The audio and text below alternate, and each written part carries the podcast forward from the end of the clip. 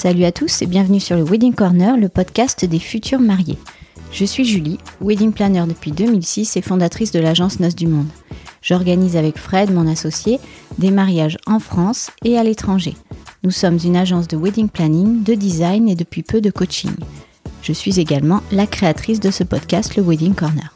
Chaque semaine, je vous donnerai des conseils et des inspirations pour organiser votre mariage le plus sereinement possible. Mon but, c'est de vous aider et de vous orienter en toute transparence.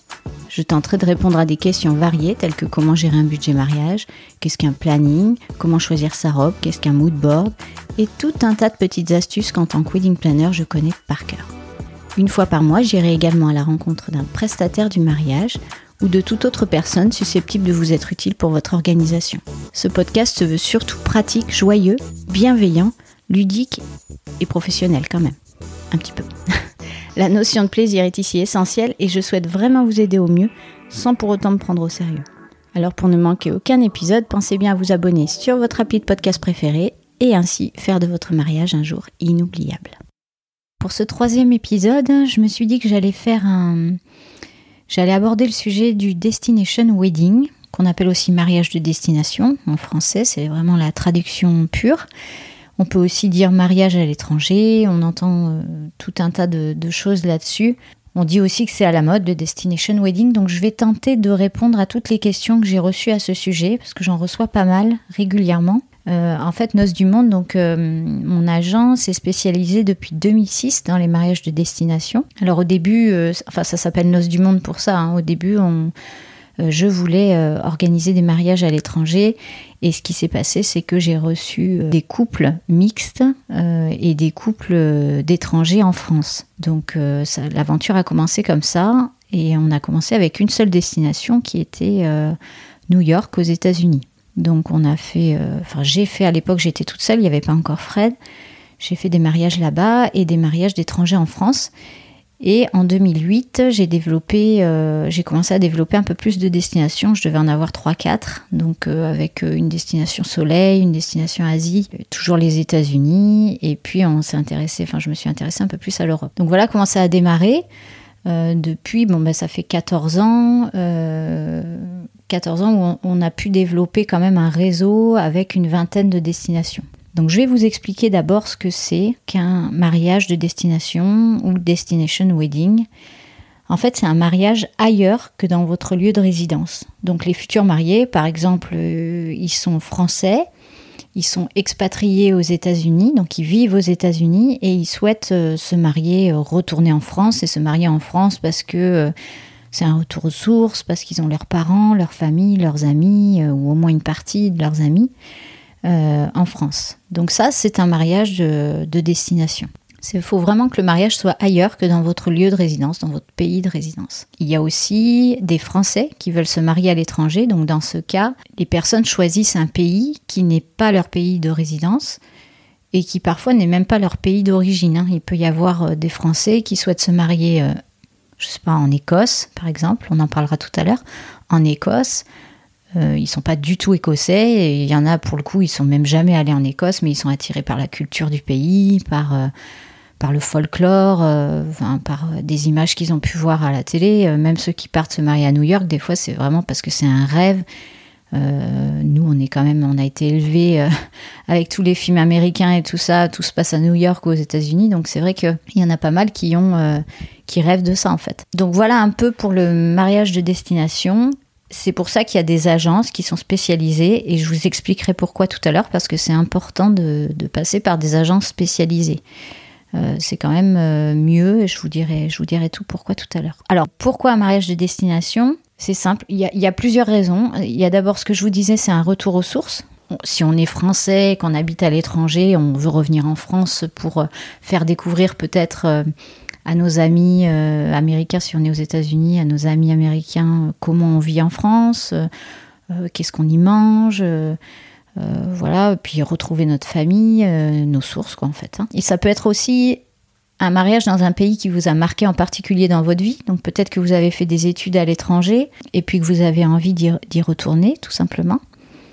Donc pour un mariage, c'est quand même l'occasion aussi de, bah, de faire une belle fête, de réunir tout le monde, de faire découvrir une partie de vous en fait euh, à vos invités, à vos proches. Il y a aussi la, possibilité, vous êtes attiré par ce pays, vous êtes attiré par la culture, par le, la météo aussi, hein, le temps. Il y en a, ils veulent se marier absolument au soleil, sur une plage, donc euh, pourquoi pas, ils se disent, bon, bah, l'île Maurice, euh, ou je sais pas, Bali, enfin voilà. Donc ça peut être par la météo, ça peut être par la culture du pays, par exemple, Bali, justement, ça c'est vraiment une culture marquée euh, où vous pouvez faire une cérémonie euh, dite symbolique, mais une cérémonie traditionnelle.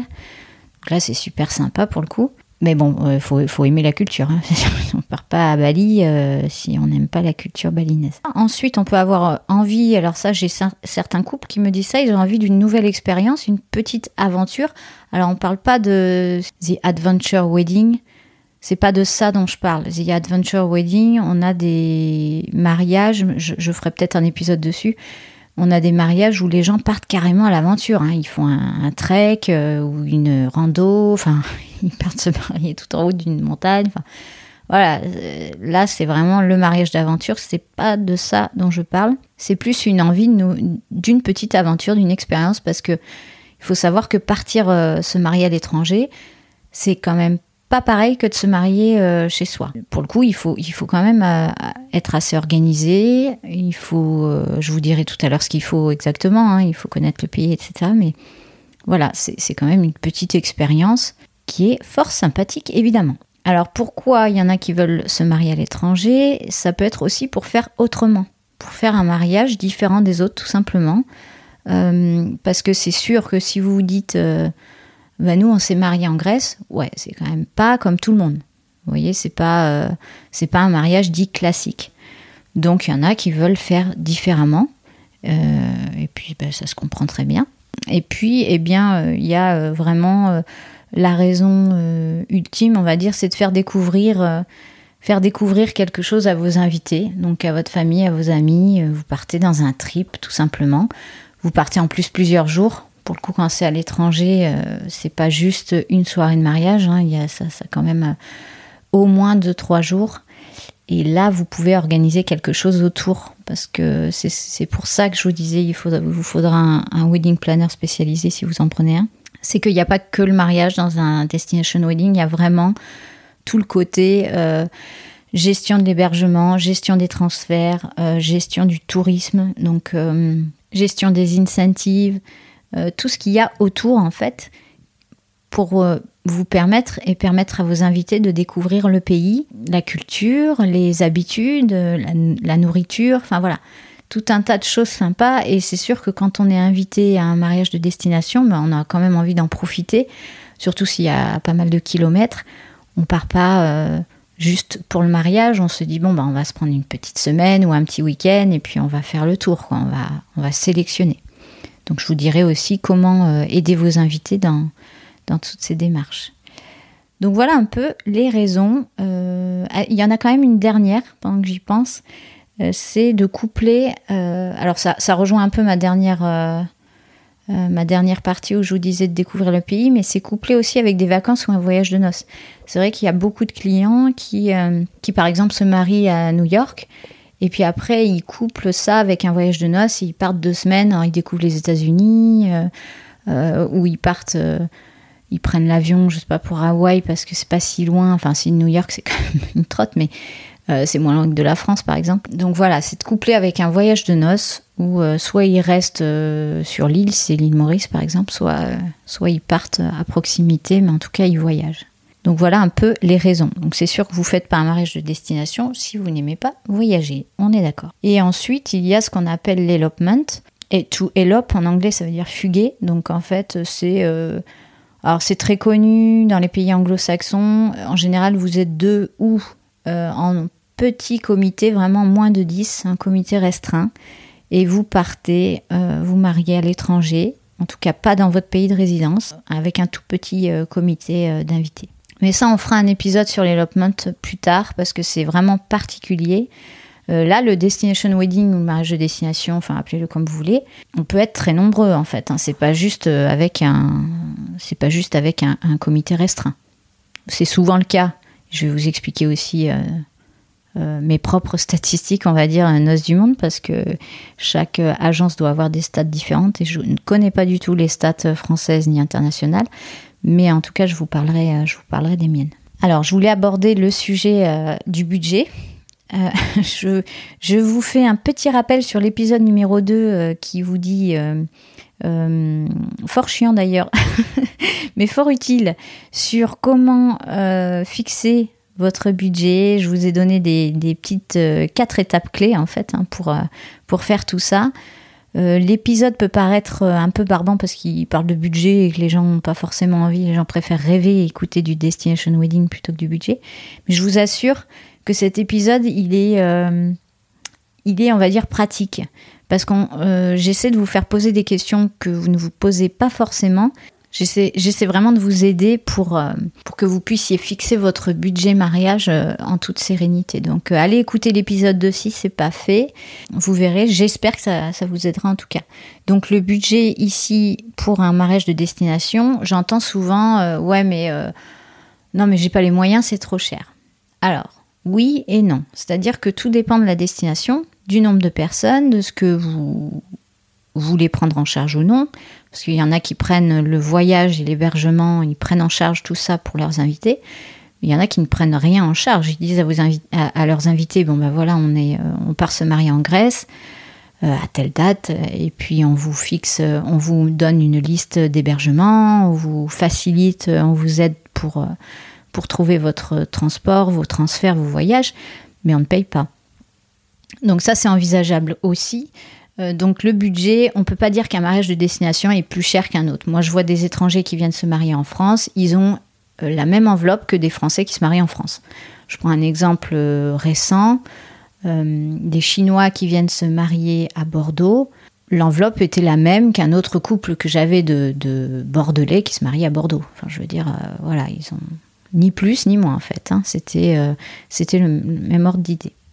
Après, il y a des destinations qui sont plus chères que d'autres, on le sait. Il y a des destinations plus lointaines aussi, donc il faut prendre en charge les billets d'avion. En fait, ce qui coûte, c'est la liste d'invités aussi. Si vous avez 150 personnes à Dubaï, euh, c'est sûr que ça va plus chiffrer que 15 euh, personnes à Paris. Enfin voilà. Et encore, ça dépend où est-ce que vous êtes à Paris, mais enfin, voyez le, voyez le schéma un peu quoi. Donc j'aurais tendance à dire que euh, selon mes chiffres, j'insiste avec ça, ce sont mes chiffres, qu'on ne m'agresse pas derrière s'il vous plaît. Je ne donne pas les tendances, les stats euh, françaises, internationales et tout, parce que je, ne sais pas, je n'y connais rien. Euh, je ne suis pas l'Ipsos, mais j'aurais tendance à dire, d'après mes chiffres, que les Français, eux, ils réduisent plus leur nombre d'invités. D'après mes demandes, mes devis, mes contrats, c'est vrai que les Français, euh, partent euh, en dessous de 30 personnes. Alors j'ai des Français qui partent à 100, 150 personnes à l'étranger aussi, mais euh, c'est pas le plus gros de la demande. Il y a beaucoup d'elopement, donc New York, Vegas un peu moins en ce moment, mais il y en a quand même.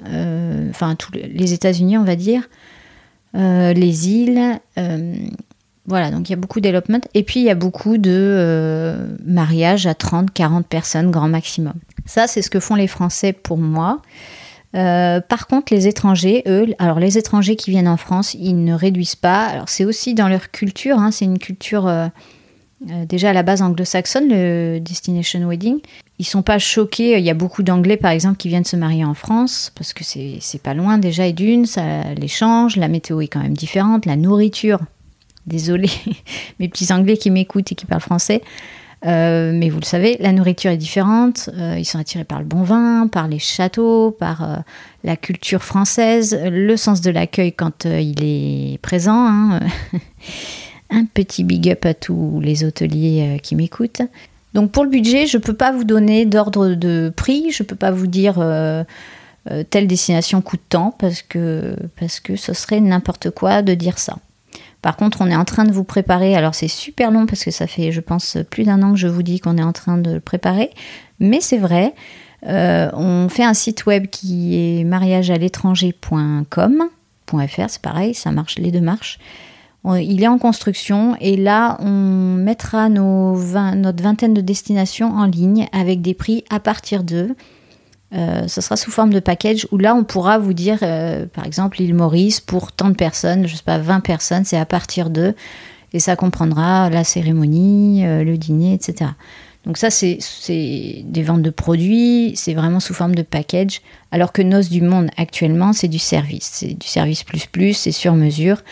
Je suis incapable de vous dire pour 20 personnes combien coûte l'île Maurice euh, euh, sur ce podcast, sur cet épisode, parce que ça dépend vraiment, on fait vraiment du sur-mesure avec Noces du Monde.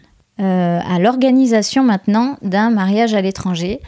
Alors, évidemment, je vais prêcher pour ma paroisse. je vous dis qu'un planeur, un wedding planner, c'est fortement conseillé. Alors, je prêche aussi pour celle de la paroisse de mes collègues, euh, mais euh, j'en suis extrêmement convaincue, c'est plus qu'utile pour plusieurs raisons. La première raison, c'est que vous, si c'est un destination wedding, ça veut dire que vous n'y habitez pas, donc vous n'êtes pas sur place. Donc, c'est bien de prendre un planeur qui parle votre langue et qui parle la langue du pays, ou qui parle anglais, et là, pour le coup, euh, l'anglais, c'est quand même parlé partout, ou presque. Alors nous, avec Nos du Monde, on travaille différemment, c'est-à-dire que euh, moi, je suis le wedding planner de mes clients, donc vraiment attitré, je suis leur euh, seul interlocuteur, que ce soit en français ou en anglais. Et ensuite, j'ai des partenaires privilégiés. Euh, depuis, depuis 2006 maintenant qu'on développe le réseau, c'est des partenaires qui sont privilégiés dans d'autres pays. Et quand je ne me déplace pas sur, sur le mariage, j'ai un planeur du pays qui est présent pour le mariage. Ça, c'est indispensable. Vous pouvez pas. Euh, enfin, il y a des gens qui se marient à l'étranger sans planeur, mais franchement, c'est compliqué. Il faut que quelqu'un, au moins l'un des deux dans le couple, soit hyper organisé. C'est quand même, si je vous dis que c'est une spécialisation de l'agence, c'est qu'il faut avoir des connaissances accrues dans le pays, avoir un réseau de partenaires, parce que s'il se passe quelque chose, il faut pouvoir réagir aussi. Il faut parler la langue, il faut connaître euh, les petits trucs, les petites astuces qui se font, hein, de paiement, de, d'organisation. Euh, voilà. Il y, a, beaucoup de choses à connaître en fait. Donc partir à l'étranger, oui, mais euh, faites-vous entourer un minimum quoi. Ou alors vous avez un ami présent là-bas qui peut vous aider. voilà, vous n'êtes pas obligé de prendre un planeur, mais vous avez des connaissances sur place quand même qui peuvent vous aider et, et qui ont peut-être déjà fait ça. Après, maintenant, il y a aussi des hôtels, des complexes qui organisent ce genre de choses, des packages mariage tout inclus ou des agences de voyage. Donc ça, vous pouvez aussi euh, passer par ce créneau-là si vous voulez pas de planeur. Euh, l'un dans l'autre, de toute façon, en termes de tarifs, je pense que c'est à peu près pareil. Vous aurez peut-être pas le service plus plus le jour J euh, parce qu'un hôtel, bon, c'est pas non plus leur, leur cœur de business, mais il y a quand même des hôtels qui font beaucoup de mariages. Après, on parlera on parlera de l'organisation de la cérémonie civile juste après, où je vous expliquerai un peu le plus du planeur, mais voilà. En gros, c'est faisable. Je voulais euh, attirer votre attention, puisqu'on est dans le, petit euh, chapitre organisation d'un Destination Wedding. je voulais faire un petit warning là-dessus. Si vous prenez un wedding planner, vérifiez bien de quand date l'agence. Et si elle est spécialisée dans le mariage de destination. C'est quelque chose qui, qui s'apprend, mais avec les années, il faut de l'expérience, il faut avoir reçu différentes nationalités aussi, avoir organisé des mariages pour différentes nationalités, parce que je vous assure que recevoir, euh, organiser un mariage franco-chinois, euh, euh, coréen, ou américain, ou anglais, ou portugais, ou encore, je sais pas, franco-libanais, c'est complètement différent. Donc il vous faut cette expérience-là, et et il faut faire attention parce qu'en ce moment, c'est euh, à la mode, tout le monde marque, euh, enfin beaucoup, je vois marque Wedding Planner et en dessous Destination Wedding. Il faut voir euh, ce qu'ils entendent par là, quoi. C'est bon. Ça, c'est mon petit conseil. Et je ne dis pas de passer par euh, Noce du Monde forcément. voilà, c'est pas le but de la démarche. Il y a beaucoup d'agences de. il y a beaucoup de Destination Wedding Planner qui sont très bien. Alors, il y a autre chose aussi qui fait que euh, dans l'organisation d'un destination wedding, ce qu'il faut regarder, euh, si vous avez à choisir un wedding planner, euh, il faut que ce wedding planner ait des notions en tourisme. comme je vous disais tout à l'heure, en accueil client, en service plus plus, surtout si c'est alors si c'est en France, si on reçoit des étrangers en France, il faut quand même montrer comment la France reçoit, donc ça c'est important. Il faut avoir un service de conciergerie ou à minima euh, une conciergerie euh, que vous connaissez, que, le, que le wedding planner connaît pour pouvoir répondre à toutes les demandes des invités sur place. Il faut que l'agence soit force de proposition, il faut qu'elle puisse avoir des outils de gestion, euh, il faut qu'elle puisse gérer l'hébergement des invités, euh, si c'est dans l'option choisie évidemment, les voyages, les transferts, voilà. Nous, c'est un peu tout ce qu'on propose, c'est-à-dire qu'on est spécialisé Destination Wedding parce que on propose aussi ce package-là. Euh, quand on reçoit des étrangers en France, par exemple, on leur propose de gérer l'hébergement, les voyages, les transferts. Si après les invités, et en général c'est vrai qu'il y en a qui décident de le faire, ils souhaitent s'en occuper, très bien. Mais en tout cas, nous on est là en relais et on peut, euh, on s'occupe déjà de tout l'aspect touristique autour. Donc nous, euh, nos stats c'est ça, c'est après 14 ans de wedding planning, nos futurs mariés ils sont à 90% mixtes. Et ça c'est chouette, nous on aime bien la mixité. Voilà, donc pour conclure sur l'organisation, c'est ça, c'est que la vieille expression, vous savez, Rome ne s'est pas faite en un jour, eh ben, un Destination Wedding Planner, c'est pareil en fait. Ça se fait pas en un an ni en deux ans, ça se travaille. Donc faites bien attention à cela. C'est juste le petit, euh, le petit conseil du jour, on va dire. Alors après, j'ai reçu comme question, est-ce qu'il faut que mon wedding planner euh, soit là le jour J? Euh, On parle toujours d'un mariage de destination, donc mariage à l'étranger. Oui, évidemment. Alors, comme je vous disais tout à l'heure aussi, c'est pas obligatoirement votre wedding planner qui est là, mais en tout cas, c'est un partenaire euh, au moins du pays qui est sur place. Enfin, nous, on travaille comme ça. Soit, soit je me déplace, ou Fred, ou tous les deux, on se déplace, et il y a quand même un partenaire du pays qui est présent. Soit le partenaire gère tout tout seul parce que parce que c'est possible et que peut-être des fois le budget, parfois le budget des clients ne permet pas le déplacement de Noces du Monde sur place, donc euh, on prend un partenaire. en tout cas, c'est important qu'il y ait quelqu'un euh, sur place pour vous, hein, parce que sinon, euh, si vous faites tout tout seul, vous allez un peu galérer quand même. Mais encore une fois, tout dépend du projet, tout dépend du budget, voilà. Mais ayez quelqu'un pour vous aider, ça c'est indispensable. Il y a quand même beaucoup plus de logistique dans un mariage de destination que dans un mariage classique, donc faut être prêt pour ça.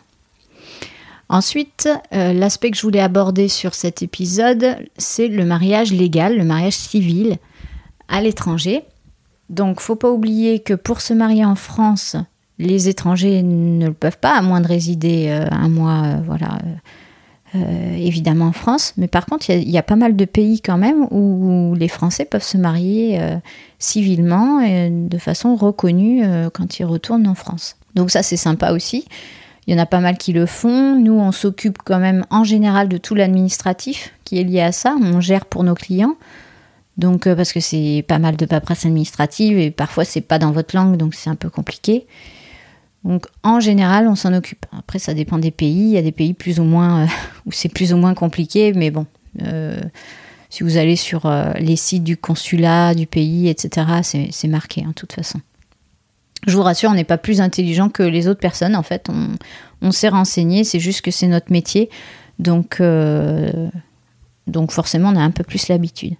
Donc le mariage civil légal, oui. Après, sinon, bah, vous êtes attiré par le pays, mais civilement, vous ne pouvez pas vous marier. Vous pouvez toujours faire une cérémonie symbolique et puis euh, vous marier avant ou après à votre retour en France. Ça, c'est tout à fait possible. Il y a aussi des pays où vous pouvez faire des mariages religieux.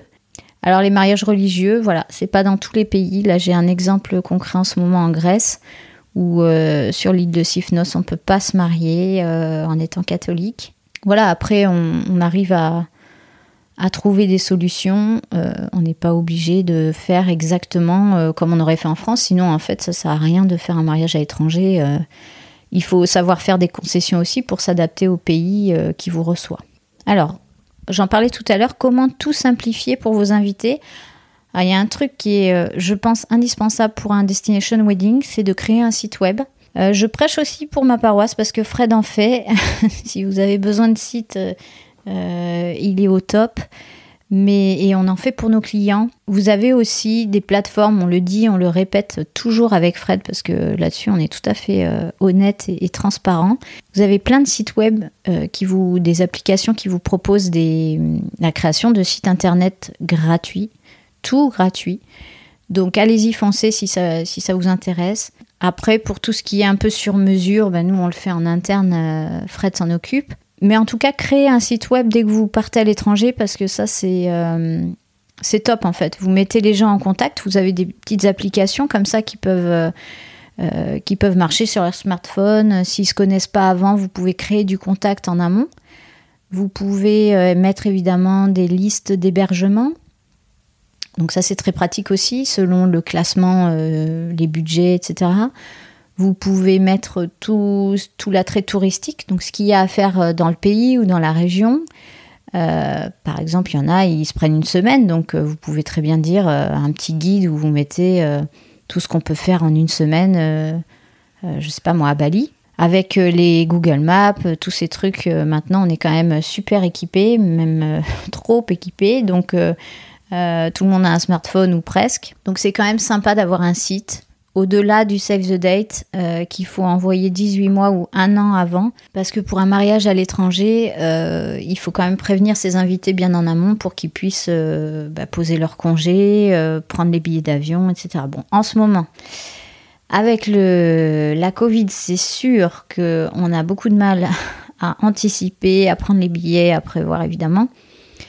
Bon, mais euh, j'espère que mon épisode sera encore en ligne et qu'il y aura plus ce vilain virus et qu'on pourra euh, continuer à planifier des beaux mariages à l'étranger. Donc, euh, en général, voilà, le Save the Date, le site web, qui peut évoluer d'ailleurs tout au long des préparatifs. On rajoute des choses au fur et à mesure et on le personnalise. Et puis, et puis, vous expliquez aussi à vos invités sur le site pourquoi cette destination si vous y êtes déjà allé, euh, enfin voilà. Et euh, bien sûr, vous pouvez envoyer le faire part quatre mois avant, ça, aucun problème. Voyez aussi si s'il y a des enfants ou non, ça peut vous aider dans le choix de la destination et ça peut aussi aider les invités à voir ce qu'il y a à faire pour les enfants, si les enfants sont plutôt bien, bien vus, bien admis, parce qu'il y a certaines plages que ce soit en Grèce ou là j'y pense, en Thaïlande. Enfin, il y a certaines plages où les enfants, c'est compliqué de les emmener. Donc il faut y penser ça en amont aussi. Hein. Alors après, le, dernier, euh, le dernier petit chapitre que je voulais faire à cet épisode, je vais vous donner quelques exemples de destinations. Vous inquiétez pas, on, on consacrera des épisodes à des destinations en particulier. Euh, parce qu'il y a vraiment des destinations déjà qui, qui, valent vraiment le coup. Alors, on ne connaît pas le monde entier, hein, donc euh, je suis sûre qu'il y a mille destinations que j'oublie. Mais il y a des tendances et il y a des choses qui sont très intéressantes en termes de budget, en termes de, de joie, tout simplement, pour faire un mariage là-bas. Enfin voilà, il y a des pays qui facilitent quand même beaucoup euh, l'accueil des étrangers chez eux, comme la France hein, d'ailleurs. La France, on est quand même euh, le pays qui accueille le plus et, et on a beaucoup de facilities en tout cas on consacrera des épisodes à des destinations en particulier, sachant qu'on lancera sûrement aussi un podcast sur euh, le mariage à l'étranger, mais bon ça on verra plus tard. On va déjà essayer de se concentrer sur le Wedding Corner, hein, si vous voulez bien. ça, me, fait assez de boulot. Alors je vais vous donner les tendances qu'on a chez nous, à Noces du Monde. Euh, pour euh, donc 2020, même si bon, on a dû reporter 2021 et ce qui euh, ce qu'on appelle les prémices de 2022, parce qu'on a déjà signé quelques contrats 2022, et donc on attaque aussi cette, euh, cette saison-là. Mais on va dire, en gros, les tendances 2021 chez Noces du Monde, encore une fois, je ne sais pas du tout, je suis incapable de vous dire euh, la destination la plus prisée pour se marier à l'étranger, j'en ai aucune idée. J'ai dû voir des articles passer, mais c'est, je sais pas. C'est pas le truc que je retiens ou qui m'intéresse particulièrement. En tout cas, les tendances chez nous, je les connais. En numéro 1, j'arrive pas à classer. Je, je, 1, 2, 3, 4, 5, 6. Ouais, j'en ai 6 et je sais pas comment les classer en fait. Donc, euh, on va les mettre tous au même niveau, on va dire, ces destinations. Il y a l'Écosse. L'Écosse, j'adore. Je vous le cache pas. Euh, c'est une destination que j'adore. Elle est toujours très demandée et euh, elle est top en fait. Elle est top pour tout un tas de raisons. Alors vous allez me dire, ouais, mais en Écosse, euh, attends, il pleut, euh, il fait froid. euh. c'est pas faux. c'est pas faux, mais pour le coup, nous, quand on y était plusieurs fois, il faisait beau. On a eu du soleil, mais on a eu de la pluie évidemment aussi. Euh, il faisait pas froid parce que c'était euh, plutôt euh, entre avril et septembre, donc ça... non, c'était cool. Alors, ce que je retiens moi de l'Écosse, c'est les Écossais déjà en premier lieu. Les Écossais, c'est juste des personnes incroyables. Ils vous reçoivent de façon admirable, adorable, tout ce qu'on veut. Vous êtes comme chez vous en fait. hein. C'est un pays qui est magnifique, des châteaux juste incroyables, plus incroyables les uns que les autres. Alors, vous pouvez vous marier dans un château, mais vous pouvez vous marier aussi dans un pub, dans un restaurant euh, à Édimbourg. Euh, euh, Il y a quand même pas mal de solutions. C'est vrai que le château est plus traditionnel. Il y a tout le folklore. hein. Si vous pouvez vous marier, les gars, vous pouvez mettre un kilt. vous pouvez faire venir un joueur de cornemuse. Le mariage, il peut être légal aussi, peut être reconnu civilement en France. Donc ça, c'est un plus. Vous pouvez vous marier de façon religieuse aussi. Euh, c'est pas loin. Si vous êtes français, bah, c'est pas loin. donc euh, c'est facilement accessible en avion. Il y a des vols directs aussi. Enfin bref, l'Écosse, on adore. Euh, ceux qui disent qu'on n'y mange pas bien, c'est qu'ils n'ont pas goûté les bons plats parce que franchement, moi j'ai trop bien mangé en Écosse. Nos mariés aussi. Alors après, quand on est français, qu'on est dans une région où il y a de la bonne bouffe, on est assez tatillon. Je le reconnais. Donc il faut aussi se mettre euh, dans l'optique qu'on est à l'étranger, qu'on n'est pas chez soi, donc on va pas retrouver sa nourriture. Euh, euh, si vous avez l'habitude, je sais pas, d'avoir votre petite salade de crudités en entrée, ben, vous attendez pas à la voir là-bas. Enfin voilà, il faut avoir l'esprit ouvert quand on fait un mariage de destination. Sinon, ça sert absolument à rien. Il faut vraiment se mettre dans la culture du pays et accepter que les choses ne sont pas comme chez vous.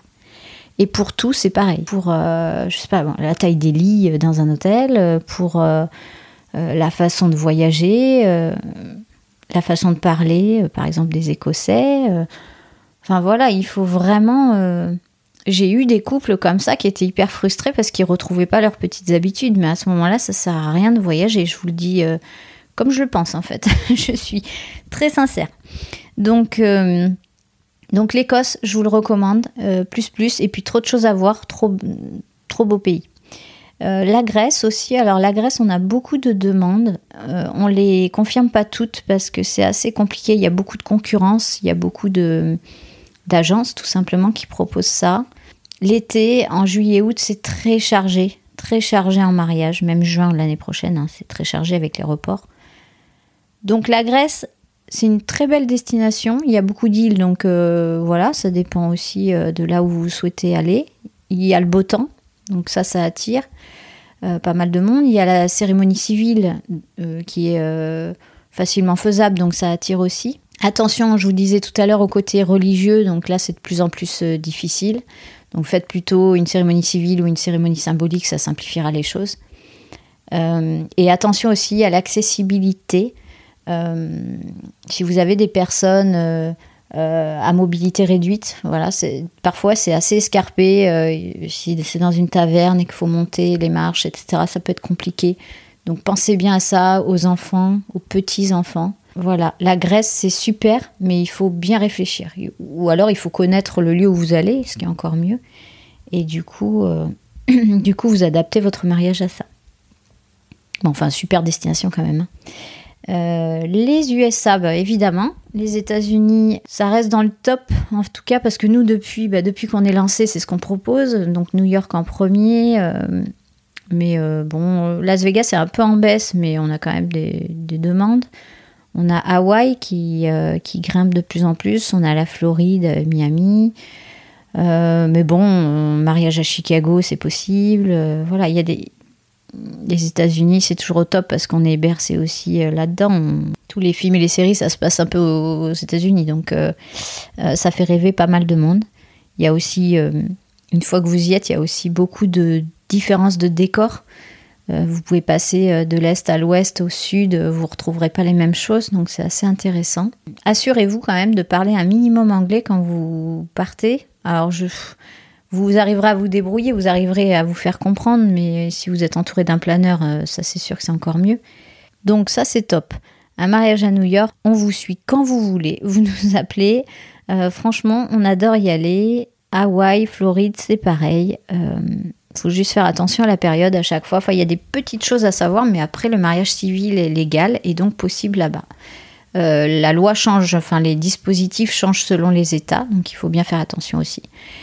Euh, et prendre un, planeur spécialisé. Ensuite, vous avez euh, l'île Maurice qui est un classique. C'est vrai que ça, on nous le demande pas mal. les gens ne s'attendent pas forcément aux tarifs que je renvoie, mais l'île Maurice n'est pas forcément énormément moins cher. Il faut arrêter de penser ça. ils fournissent du travail de qualité et, voilà, il y a beaucoup de gens qui me demandent en fait la même chose que ce qu'ils auraient souhaité en France. Bah, c'est pas beaucoup moins cher. En plus, sur les îles comme ça, si vous souhaitez euh, euh, manger certaines choses, si vous mangez pas local, bah, déjà ça vous coûte cher. Si vous souhaitez fleurir, bah, ça coûte cher. Les fleurs euh, sur les îles, il faut savoir que ça coûte assez cher quand même. Donc c'est sûr que si vous vous mariez à Bali et que vous prenez des orchidées, ça, coûtera moins cher. Mais il y a des gens qui veulent des roses, etc. Donc bon là, c'est de l'import en fait. Hein. Donc ça coûte cher. Et on a aussi euh, Bali, la Thaïlande évidemment, qui sont euh, très demandés. On a encore reçu une demande euh, cette semaine pour Bali. Voilà, en gros, l'Écosse, la Grèce, les États-Unis, l'île Maurice, Bali, Thaïlande sont des, destinations au top chez nous en ce moment pour 2021. Sachant que c'est des destinations qui durent dans le temps, vraiment, ça fait longtemps qu'on nous les demande.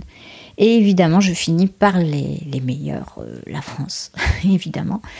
Euh, la destination au top parce que euh, nous, on reçoit beaucoup d'étrangers euh, tous les ans. Pour le tourisme et le voyage, la France fait rêver. Elle fait rêver bon nombre d'étrangers. On a quand même des super bons vins, des super bons alcools, la nourriture, la gastronomie, elle est au top. On a des lieux incroyables, des châteaux. On a des prestataires aussi qui, qui sont forts et qui sont assez reconnus à l'international. Euh, on a cette French touch, euh, vraiment euh, l'art de recevoir à la française. Donc ben voilà, c'est cool quoi. Ça veut dire qu'on fait un peu rêver, qu'on peut en profiter, qu'on peut montrer notre savoir-faire. Donc il faut surtout en profiter à fond quoi. Et moi je trouve ça génial. Mon dernier petit conseil pour cet épisode de podcast, ce serait de de rester vous-même. En fait, si vous abordez un destination wedding, si vous voulez vous marier à l'étranger, soyez cool déjà dans un premier temps. Euh, ça veut dire que vous avez choisi de partir, vous avez choisi une logistique qui est un peu plus compliquée, euh, voilà, un peu plus complexe. Donc il faut vous mettre dans un état d'esprit serein où vous vous dites que vous vous faites encadrer par un planeur, une agence, un hôtel, peu importe. Vous vous faites un peu aider. Vous vous faites plaisir, mais il faut surtout que votre mariage vous ressemble. Euh, donc n'écoutez que vous. Vous entendrez toujours des invités ou des gens qui vous diront Ah mais la galère, mais attends, tu veux partir en, en, Grèce euh, Oh ouais, non, mais tu vas te compliquer la vie. Franchement, fais un mariage euh, là où tu habites. ouais, mais c'est vous qui choisissez. Donc vous entendrez toujours des pour, des contre, etc. les vrais, ceux qui auront envie de venir, viendront. Mais franchement, faites-vous plaisir. On n'a qu'une vie. Euh, on a, voilà, on, fait ce qu'on veut en fait. Donc on reste cool. On va là où on a envie d'aller. On se renseigne un peu avant. On se renseigne sur la langue parlée, sur la culture, sur euh, le budget, sur euh, l'accessibilité, sur tout un tas de petits points que je vous ai cités dans le podcast. Donc surtout, écoutez-les bien, prenez des petites notes. Et puis, je tenais aussi à vous remercier parce que j'ai eu pas mal de retours sur euh, bah, le premier épisode avec Marjorie, sur euh, le deuxième, sur le budget qui était chiant à mourir, mais euh, qui a servi à, des futurs mariés. Donc j'en suis heureuse. Si ça peut servir à une personne, j'aurais fait mon taf. donc merci. Et j'espère que celui-là vous a plu sur le mariage de destination. Je vous donnerai rendez-vous de toute façon chaque semaine pour un, un nouvel épisode pour des petits conseils de planeur. Et puis bientôt, euh, on ouvrira la prochaine interview. Donc je vous dévoilerai sur les réseaux sociaux euh, le sujet de la prochaine interview qui risque fort de vous intéresser. Donc il me tarde, il me tarde de vous en parler. Suivez-nous bien sur les réseaux sociaux. Donc sur, euh, je suis active surtout sur Instagram, sur Wedding Corner Podcast ou sur évidemment nosdumonde.weddingplanner. Et sur notre site web, on va bientôt mettre les podcasts en ligne. Donc restez, restez connectés surtout. Et merci, merci beaucoup. Cet épisode est maintenant terminé. J'espère qu'il vous a plu, que vous avez appris au moins une toute petite chose et qu'il vous a motivé à écouter les prochains. Si c'est le cas, ce serait super sympa de me laisser une note 5 étoiles sur Apple Podcast, un gentil commentaire ou encore d'en parler autour de vous. Cela pourrait aider quelqu'un, qui sait, en tout cas ça peut m'aider aussi. Une dernière chose, si vous avez des questions ou des sujets que vous souhaitez que j'aborde, contactez-moi, je réponds toujours à tout le monde. Mille merci pour votre écoute et surtout, surtout, prenez bien soin de vous et de votre moitié. Allez, à bientôt.